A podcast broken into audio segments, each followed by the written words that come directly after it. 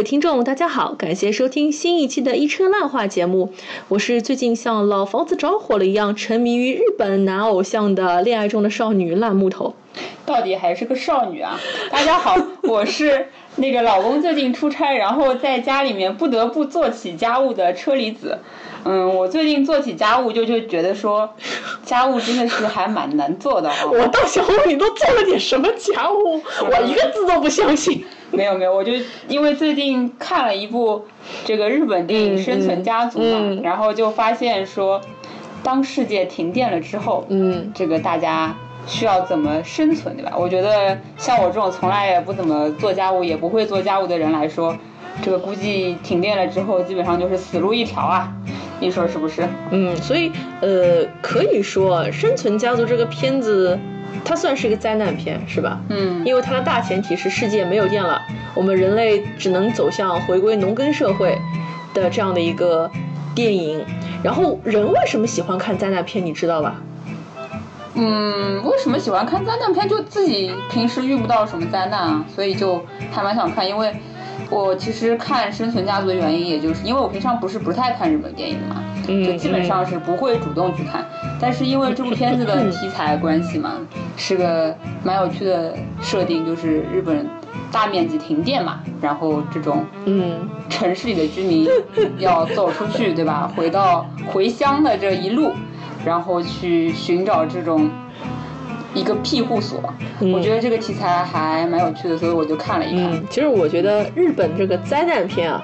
日本的灾难片和恐怖片还不太一样，恐怖片我们去看它仅仅是为了清凉一下吧，嗯，但是这种灾难片它所承担的这种社会责任，往往就是现代社会的预言，现代社会的警钟，就是给你们这些从来不做家务的 文艺女青年敲警钟。嗯，没错，没错，对吧？对，对的。所以你你会觉得这和你之前看过的一些比较欧美向的一些灾难片，比如说。泰坦尼克啊，比如说后天啊，等等等等，也是跟这种天气啊有关这种灾难片，对你来说有什么不太一样吗？我会觉得说看《生存家族》，它整个设定，然后整个剧情走向还是一个，并不能说是完全一个传统意义上这种灾难片的一个设定嘛，它还是一个家庭片，它还是一个比较温馨的或者带点喜剧色彩这种这种影片啊，就跟我看那种什么。惊变二十八天啊，这种这种像的灾难片，虽然也是说，就是全世界没有感感觉是大家就是都变成僵尸了嘛，然后一个人就在那边医院中突然突然醒来，然后在空无一人的这个伦敦街头奔跑，然后这样的片子到最后其实它是等于是人人性的一个一个缺失嘛，就是他们到那个一堆人到一个。一个房子里面，然后是由军队庇护的嘛，到最后其实是自相残自相残杀，对对对，这样子这种人性比较阴暗面都被勾勒出来了，这样的一种灾难片是非常不一样的。对，人性阴暗面都被勾勒出来。虽然说小日本也挺阴暗的，但是我觉得，呃，看完《生存家族》之后啊，我会觉得大部分的一些日本的跟这种。天气啊，或者说跟这种不可抗力有关的一些灾难片，拍的还是比较正能量的，就是大家一起去众志成城，想去克服这样的一个难关，还是比较偏温馨，甚至是有一些搞笑的，而且也没有出现太多的一些揭露人性丑陋的一个地方。但是我还是会觉得它和以前我看过的一些日本灾难片还有点不太一样。日本人。脑洞比较大嘛，比如说我们非常熟知的经典灾难片，这个大 IP 哥斯拉，嗯，对吧？哥斯拉呀，要毁你大东京啊，你不得不死啊！是。再比如说感染列岛里面，对吧？日本突然之间感染这种不知名的病毒，你们大家得要死，嗯，那你没有办法。包括说像日本沉没，整个日本都要沉没了，一个都逃不掉。嗯，像这种之前的一些题材，你们你都会发现，我们还是有一个。故事当中有个 beast 在，就是我们有一个大 boss，我们要去打倒他啊！这个病毒我们要研究出一个新药，然后把它给救活。这个哥斯拉我们要想办法把它给灭掉。但是在生存家族里面，我会发现我们找不到这样一个对手，因为直到最后，其实影片它也很难说给了你一个很值得幸福的一个答案，说哦，为啥体突然自己整个世界就没底了这桩事体？嗯，他其实还是导演是有意回避了这样一个，就是。灾难形成的原因吧，他就直接已经进入正题说，对就是这样子，对无缘无故的大停电了，对，吧所以与与其说它是有一个对立面需要你去抗争，不如说它会更强调于我们怎么样，呃，走这样的一个过程，对对是一种可以说是一家人的一种精神演练。我们这一路上自己家族内部，包括说我们在遇到一些外在的一些。因素的影响之中，我们怎么样去巩固我们家庭的这个亲情的这个纽带？对所以会更倾向于这样。所以你感觉前面，嗯你前面说更像亲情片，这个也是有道理的。对，我感觉就是它是一个，它里面人物也有成长嘛，所以它是一个其实是、也是说整个家庭有所成长，然后每个人物也有所成长的这样的一个走向的一个电影，嗯嗯而不是说嗯它是套在那个灾难片的外壳之下的一个，对吧？励志片也好，或者说是嗯。温比较温馨的这种家庭片也好，嗯，对，我相信正是因为他有这种比较，用我们这个党党的精神来说啊，叫做啊、砥砺前行啊，不忘初心。用我们党的话来说，就是对砥砺前行。这可能正是因为很符合我们党的这种精神啊，嗯所以它也是被引进进来。因为这部片它其实是已经是去年的电影了。啊，对，你是是在那个电影节上面看的对吧？对我去年其实就是因为看这部电影，所以它的排片其实不是特别好，我是特地跑到了七宝的电影院去看的。哦，我跑到了七宝的百老汇去看的，嗯，所以正是因为这部电影，所以后来才可以跟你有幸在做电影节节目里面提到了七宝的电影院也不错这件事情，效果还是不错的。嗯嗯，所以这部电影你因为是最近刚刚看的嘛，对对所以其实我影院看我是一年前看的，你是最近刚刚看的，所以其实你会比我印象更加深刻。然后你会觉得这部电影里面有哪些，比如说很有趣、很奇葩，让人非常点眼落进各种情节有吧？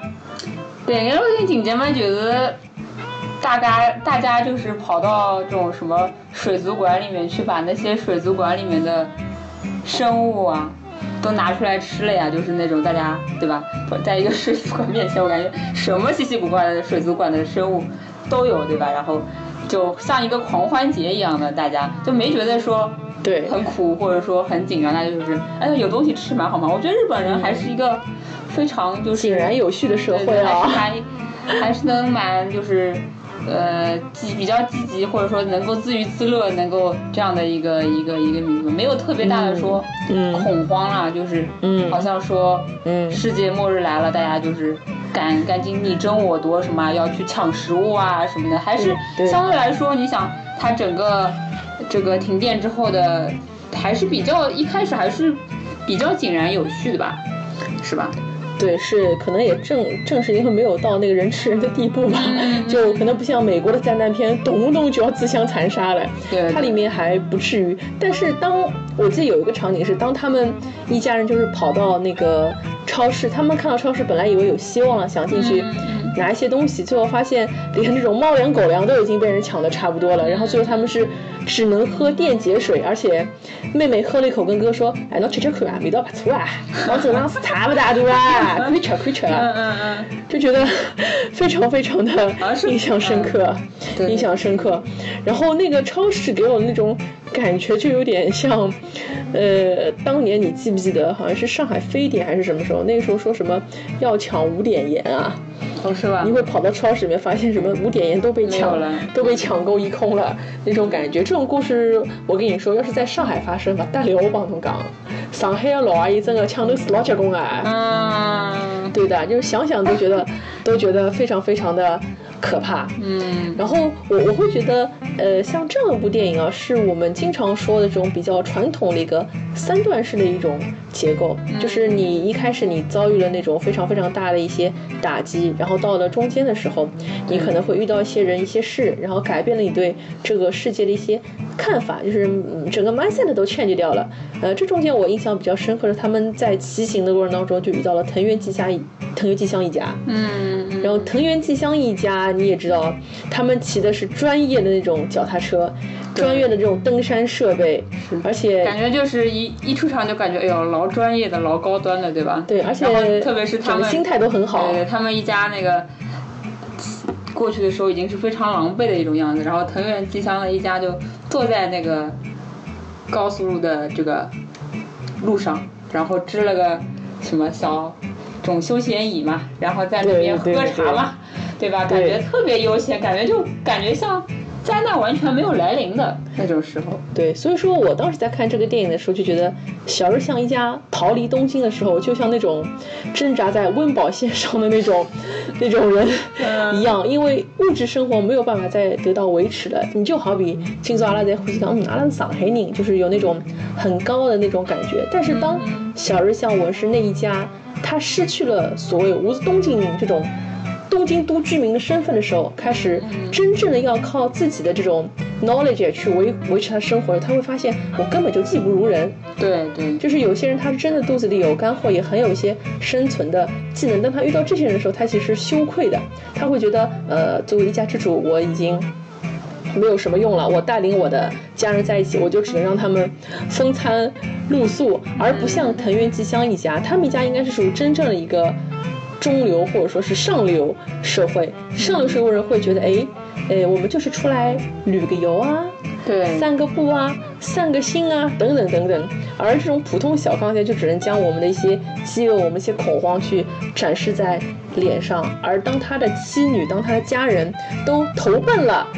藤原那一家觉得，嗯，我们要跟别人去学一些东西的时候，爸爸还是因为放不下自己的这个骄傲的这个身段，显得有些刚愎自用，一个人骑自行车骑在很前面。然后当这个镜头出来的时候，我就一下子就想到我自己的父父亲了。哦，是吧？我就觉得就是东东亚人民整个情况是差不多的，就是亚细亚人种的这个男性啊，他就是有一种天生的一种父权，就觉得。呃，等了阿拉，我想我是顶梁柱，哪要听我啊？搿种我想做事体，肯定我来决定的。外头人侬去相信做啥啦？对不啦？嗯嗯。就你要知道，在那个情况下，当他的妻女在那种生死攸关的情况下都不再相信他，去转托别人的时候，他会觉得我的这种父权遭到了一个否定，遭到了质疑，这个是非常非常要命的。嗯，对，所以对，就你会想到说，他父亲这个角色真的是。挺有意思的一个角色嘛，他本来在家里面，对吧？这个没有停电的时候，本来在家里面是一个顶梁柱嘛，唯一的经济支柱、经济来源，所以说是掌握着唯就是也是属于这个家庭的一个大家长的这样的一个有话语权的人嘛。对，因为想老婆是家庭主妇，两个小孩还是在上学的年纪，对吧？所以也是感觉是在家里面也是属于那种，呃，一开始表现的就是。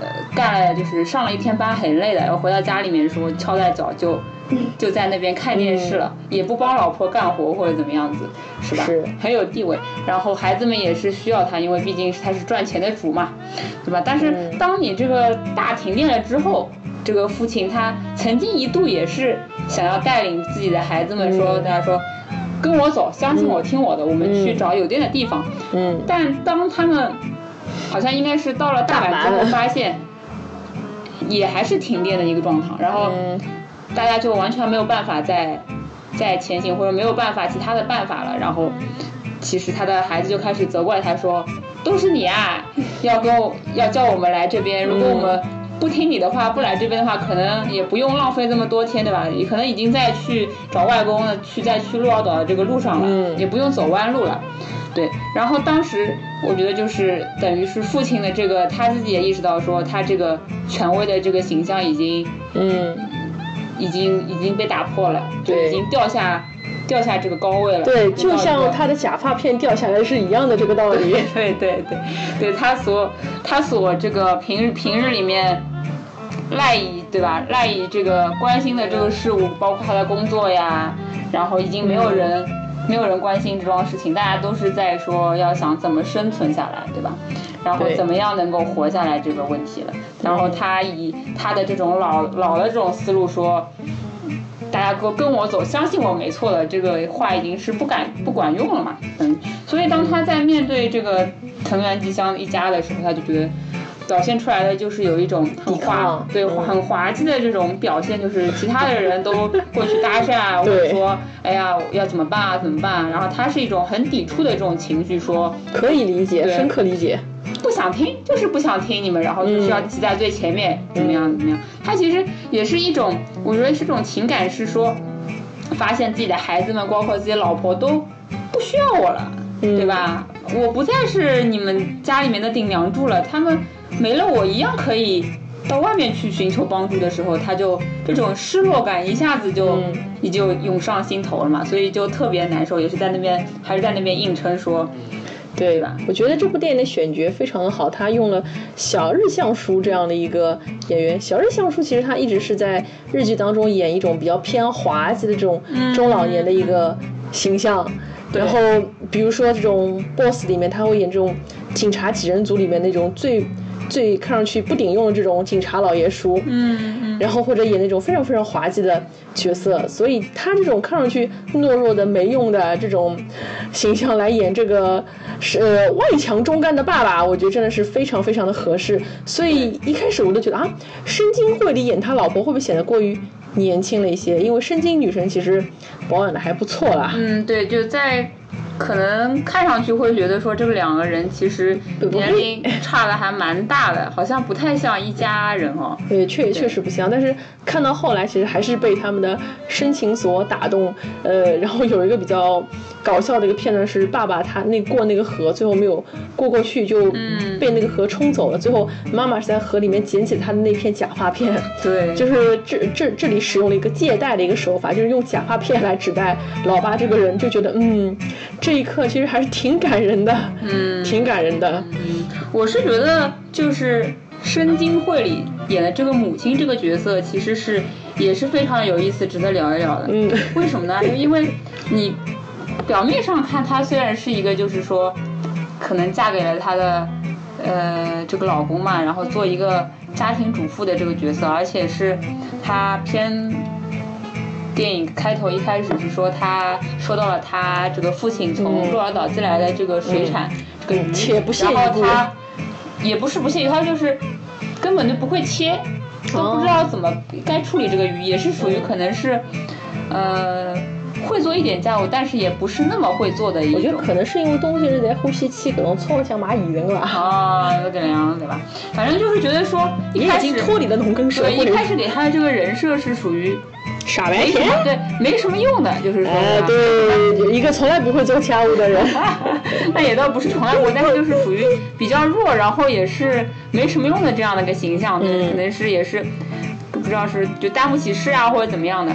但是你别说啊，这样的一个比较柔弱的这个女性啊，嗯。到后来是在他们的这个求生路上面，嗯。反而起到了有一些关键作用。就比如说他们一家人，嗯，就是中间。呃，去找猪了是吧？去找水，对对对，就要去在路上要买水的时候嘛，人家就开始坐地起价，比如路过了一家、嗯。一家那个呃一家人嗯说多少多少钱吧，比如说什么、呃一千一千元一瓶还是多少钱一瓶？以物换物是吧？没有没有没有，这个这个之前还没有以物对对换物还没有换，之前一千元，然后再想说太贵了太贵了，就是不给你赚这种黑心钱嘛，然后又走走走走，又到第二家发现更贵，两千五百元一瓶，嗯然后。然后这时候妈妈就出来了，嗯开始讨价还价来，嗯利用她这个主妇的这个优势，精打细算的优势，跟他说，跟这个店主说，哎，你这么卖东西是卖不出去的，我来教你怎么卖，你这些这一这这一摊全给我，一瓶六百块，我现在就给你钱。就是以这种你知道吧，就是生意头脑出来了生意头脑就会觉得说搞批发了。对吧？就主妇虽然好像平日里看上去没什么大用，嗯但这种时候就是嗯，生意头脑非常之精明，就是会精打细算，然后会怎么样嗯讨价还价，拉而且是拉得下脸皮来讨价还价，然后为了嗯对吧，大家大家的那个生存，然后就去搞到了这个水，然后是一个比较。比较这个便宜的价格，然后包括到后来去那个米店的时候，嗯对吧？那个以物换物的时候也是，他其实很聪明啊，就看中了这个老板娘，其实水可能是比较容易得到的，嗯然后他就从背包里面掏出了这个，这个这个她老公的珍藏多年的这个这个两瓶酒嘛，然后送给了这个。呃，就是以物换物，换给了这个米店的那个老板娘嘛，所以他们最后才得到了一辆珍贵的自行车。老太卡，对对对对对，这个反正我感觉，而且说，自从有了这个自行车，这个自行车这个意象也是在这个对，也是在这个电影当中非常关键的一个象征嘛。因为你发现说，呃，就是当时其实可能汽车已经完全是不管用了，嗯就你任何需要。需要靠电发动，包括呃这种汽车也是有那个电。呃，电解质的水还是怎么样，反正就是也是需要电嘛，然后不管用，然后那些什么奢侈品呀，包括到最后钱呀什么的，就完全也是不管用，劳力士手表呀都是不管用的。对对，我记得很清楚，就是在他们在一个商店里面进行以物换物的时候，所谓的什么名牌手表啊、皮带啊，全都不行，通通不来塞，能吃吗？不能吃。对对对，你就会发现说这些现实生活中、普通社会中。奢侈品，奢侈品呢，就是大家很看重的东西，在这个停电的面前，在这个灾难面前，是一点卵用都没有的。你刚才说了什么？我怕死了。对我是我是想说，在那个时时呃环境之下啊，就是说生存的需求，就是马斯洛的最底层的这个需求是最关键的。任何任何高于生存需求的需求都是没有用的，都是不存在的。嗯，就是我们不需要信仰了，我们不需要自尊了，面子什么都不要。什么都不要活下去是关键，对的。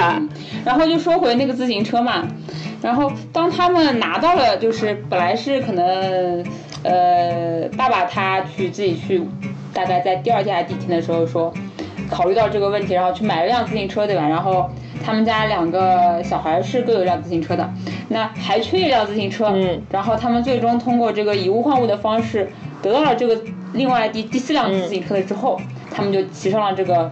高速公路嘛，然后就发现，在这个当下，他们是人生赢家了，因为他们发现很多人是通过走路去逃难的，然后他们有了这个自行车，然后他的那个女儿嘛，家里面女儿就非常欢快的骑着自行车一路超过人群啊，对吧？然后还这个欢做欢呼状，觉得在这个到达了这种这种情况下，这个社会当中，自己就是一个人生赢家了。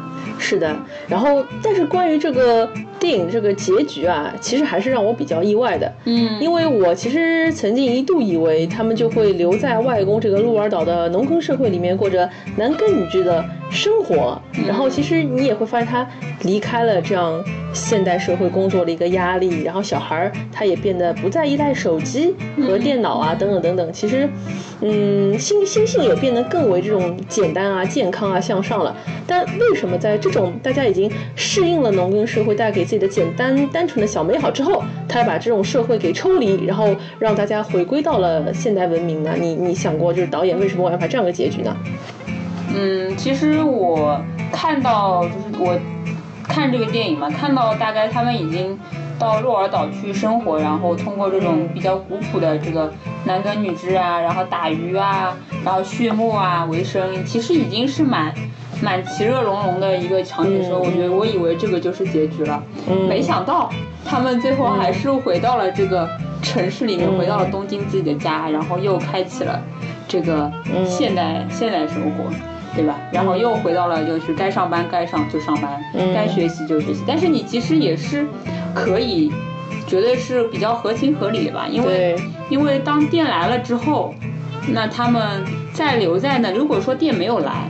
嗯，那估计他们就真的是嗯，在外公家里面，就是幸福的生活下去了。当店来了之后，你就会发现他们好像也没有什么太大的必要，一定要留在留在当地了嘛。因为毕竟说，你即使他就是爸爸跟妈妈他两个人，嗯，对吧？就是不回去上班或者怎么样的话，他那两个小孩儿还是需要。去继续上学，还是要去读书的 你你是完全从这个剧剧情当中这个人物的角度出发，为他们来着想，他们一定要回东京。我我当时在当时比较合理的解释。我当时是以这个编剧的角度在想这个事情。嗯。就咱们为什么要拍这个灾难片？我们肯定还是因为，呃，We will be the conqueror of the conquer。就是如果我们不去战胜这个挑战，那我们拍这个电影的意义又？在哪里呢？我觉得他拍这个电影的目的，当然不仅仅是说哦，我们一定要从现代社会回到农耕社会。哎呦，农耕那么的好，我相信没有任何的编剧会否认现在而去肯定曾经。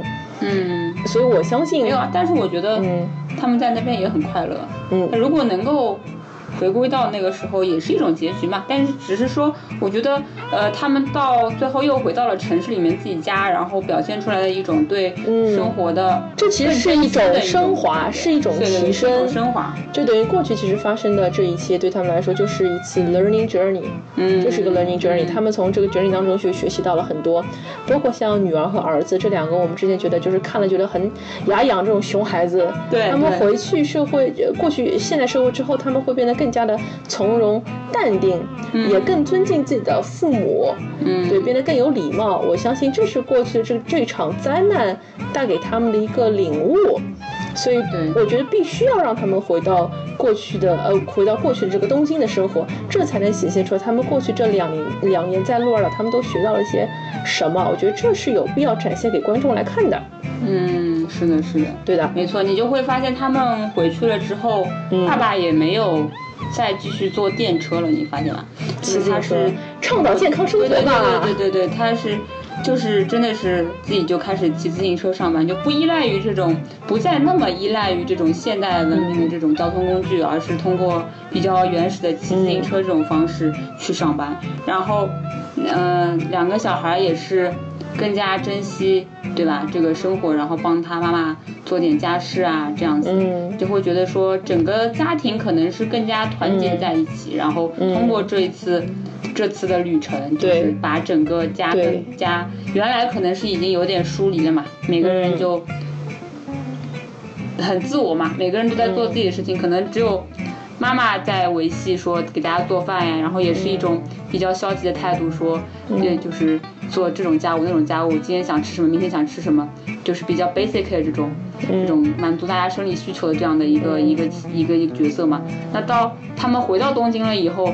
就会发现整整个家庭更加的，就是珍惜这份来之不易的这个生活，对吧？整个四口之家就更加紧密的团结在了一起。嗯，所以我突然之间啊，我刚才也是想到，我们在上一期呃聊电影节的这个节目当中，我们最后说。我们没有机会带父母一起去看电影，我觉得《生存家族》这个电影，它恰恰就很适合我们带我们的父辈和祖辈一块儿去电影院看的一部合合家欢乐的 电影。嗯，没错，真的真的，我我有时候会觉得，为什么恰恰是我们的友邻日本能拍得出这样的电影，但是现在中国就很少很少能拍得出这样的电影呢？会不会是因为中国人其实生活过于麻木不仁了？我们我们需要看一些更刺激的东西，也是可能是有这原因在，但是我觉得将来肯定会有吧，只是只是现在可能大家，嗯。嗯，对吧？我突然想到一件很可怕的事情，你知道中国人现在有一个特点，就是喜欢拍这种汉话剧、翻译剧，因为之前像那个非常非常我们对吧？之前还是我们非常文质彬彬的这个黄磊黄老师翻拍了一部《麻烦家族》，就是这个翻拍自《家族之苦》，哦，但是最后会发现翻拍出来的效果一塌糊涂。嗯，所以我我突然之间觉得，万一《家生存家族》这部片子也被翻拍了，也也被某个中国导演看中要翻拍了，那么子要死了。要看他能不能就是融入，嗯，融融入这个中国的情境之下去拍。如果你只是照搬剧情、照搬人设的话，我觉得是一点都没有意义，因为毕竟日本社会是。就是发达社会了，已经是，对吧？日本人的整个素质都放在那儿，在在那，对对对，反正整个情况肯定是不能完全照搬的嘛，嗯，是吧？是的，其实我觉得中国这种别说是世界灾难了，普通这种小小灾难也是很多的。我们就说什么春运啦，嗯，对吧？电影节抢个票啦。这也算灾难了？都是灾难，都是灾难。我们大大小小灾难其实还挺多挺多的，就是连你国庆节想去外滩，对吧？看个夜景都有可能是个灾难。嗯嗯，是的，没有，我就是觉得说。哎，就是《生存家族》这部电影给我带给我的一个感受，就是我看的还是到最后是蛮开心的嘛。嗯，因为其实我以前是年轻时候是比较喜欢看这种。哇塞，怎么你也说这种什么我年轻时候这种剧情了？把我思维起来！你在我面前提什么年轻？啊以前以前我是非常喜欢看那种就是人性阴暗面嘛，嗯，就一定要看到那种什么，就是对吧？灾难片嘛，不是。不是外星人破坏了嗯人类，也不是什么。就是哥斯拉破坏了人类，是人类自己人类自己搞自己。对对对对对，很往往觉得这种电影说哦，牛逼啊牛逼牛逼牛逼牛逼，深刻深刻深刻，就是感觉 一定要看到这种觉自信。这种这种这种情节才才过瘾嘛，包括什么大逃杀啊，对吧？这种之类的，这种呃弱肉强食这种东西。但是现在我反而觉得说，可能是真的是因为年纪大了，真的是因为年纪大了。现在就是看《生存家族》看的就是蛮开心的，就觉得说，大家就是对吧？最后通过这段旅程，都和嗯已经就是变得说有积极的意义在里面。嗯然后，而且整个人类，就是他嗯这部电影里面的整个人类，还是一种比较善良的这样的一种嗯，对待方式嘛。大家也没有说特别残酷，说一定要争个你死我活去抢资源，当然也有了，但是它是弱化了嘛。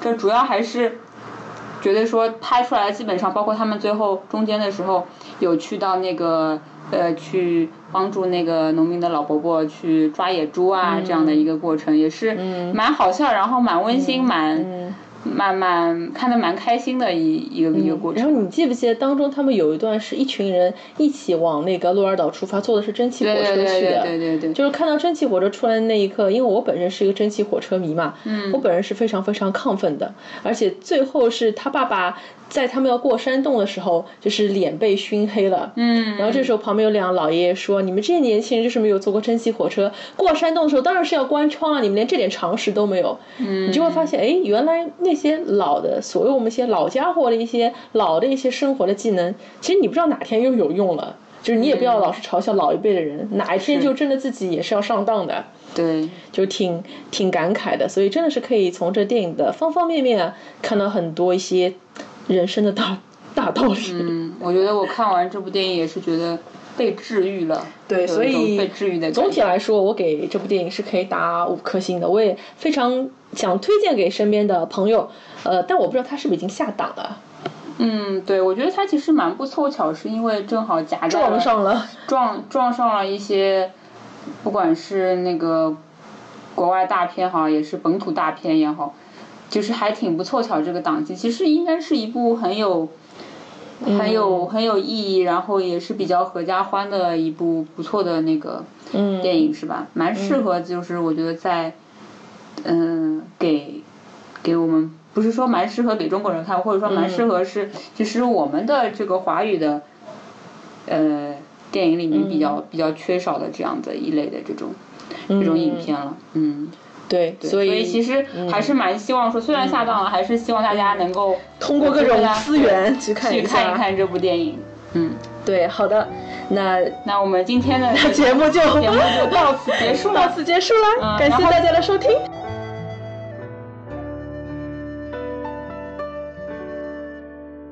Let us pause in life's pleasures and count its many tears, while we all sob sorrow with the poor. There's a song that will linger forever in our ears.